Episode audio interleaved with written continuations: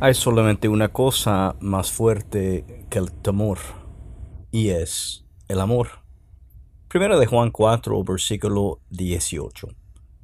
Sino que el amor perfecto echa fuera el temor.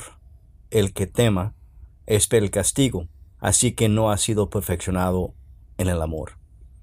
En la vida, entre humanos y alguien individualmente con Dios, todos tenemos que vencer el temor.